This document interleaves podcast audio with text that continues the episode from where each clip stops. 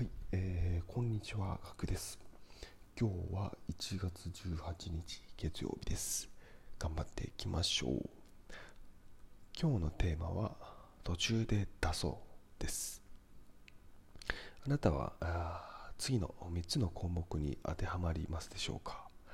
えー項目1、えー完璧主義者である。えー項目2、えー恥をかきたくないと思っている、えー項目3プライドが高い人だと言われる、えー一つでも当て,、ま、当てはまる人は、えー要注意です、えーなぜならですね、えーこれはですね、まあ、仕事の方向性を誤る可能性が高い人であるからです、えーどういうことかと言いますとですね、えー仕事の方向性をですね事前に、えーしっかり相談確認できない人の傾向に当たるからです、えーまあ、こういう人の例としてですね、えー上司から仕事のタスクがまず来ます、えーでその次にですね、まあ、その説明があります。はい。えーそしてですね、えー仕事の説明が終わって、えー仕事の依頼を受けている人がですね、まあ、全部分かっていなくてもとりあえずやってみます。えーっていうところでですね全てちょっと分かってなくてもですねとりあえずやってみるっていうところこれは自体は悪くはないんですけれども分からないまま進めることになります。でここでですねね本当はですね、ま、相談確認できればいいんですけれどもまあ、先ほどの項目に当てはまる人は、まあ、相談が、えーできません。まあ、というかあやりづらいと思います。それはですねもう最初にですね、えー、ともう分かった了解しましたと言ってしまっているためです。でその結果どうなるかと言いますと分からないことをですねそのまま進めて仕事を終えます。で、えー上司にですね仕事の完了報告をします。そうすると分からなかったところが間違っていることが多い。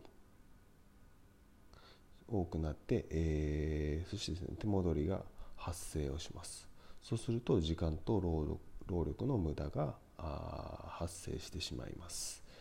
はい、えーこれはですねかつての僕です。はい。こんなことにですねならないようにですね必ずですね仕事を受ける際にですね疑問の疑問点をですね確認をしておくっていうことが重要です。すごくま当たり前なことなんですけれども先ほどの3つの項目に当てはまる人はあなかなか質問や確認ができない。わかりまとりあえず分かりましたと言っていうふうにですね返事をしてしまうことが多いので、え要注意です。はい、でもしですね、まあ、上司に確認できない何らかの理由で確認ができないしづらい場合はですね、まあ、ネットでちょっと調べてみたりですね、えーあとはですねこの、まあ、分からないまま進めた場合にですねどういう影響があるのかっていうのを、まあ、自分の頭で予測してみましょう。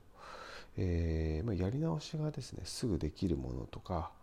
あまあ作業自体にですね全然時間かからないものであれば進めても良いと思います。はい、逆にまあすぐ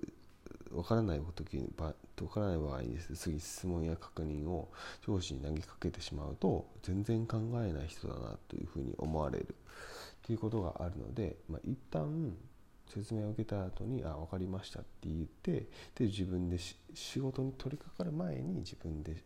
ネットで調べるとか同僚に聞くとか、えー、分からないまま忘れた場合の影響を頭で考えてみるっていうのはすごく重要なんですけれども分からない点を分からないままやっていくっていうのは時間と労力の